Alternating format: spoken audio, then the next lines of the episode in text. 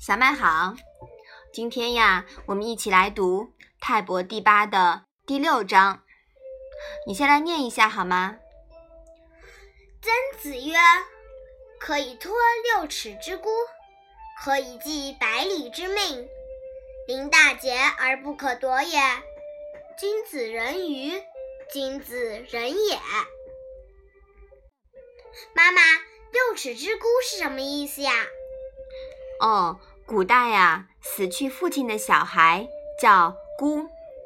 六尺呢，是指十五岁以下的人，因为古人呀以七尺为成年人。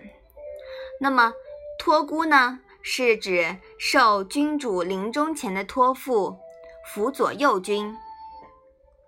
百里之命是什么意思呀？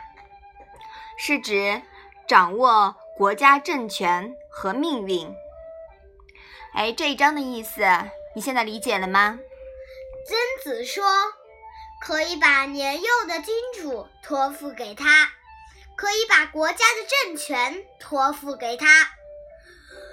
面临生死存亡的紧急关头而不动摇屈服，这样的人是君子吗？是君子呀，嗯，对的。孔子所培养的就是有道德、有知识、有才干的人。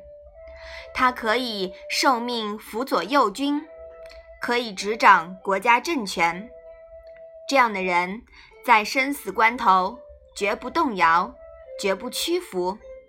这就是具有君子品格的人。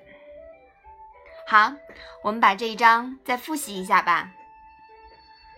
曾子曰：“可以托六尺之孤，可以寄百里之命。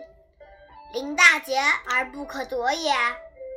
君子人鱼，君子人也。”好的，那我们今天的《论语》小问问就到这里吧。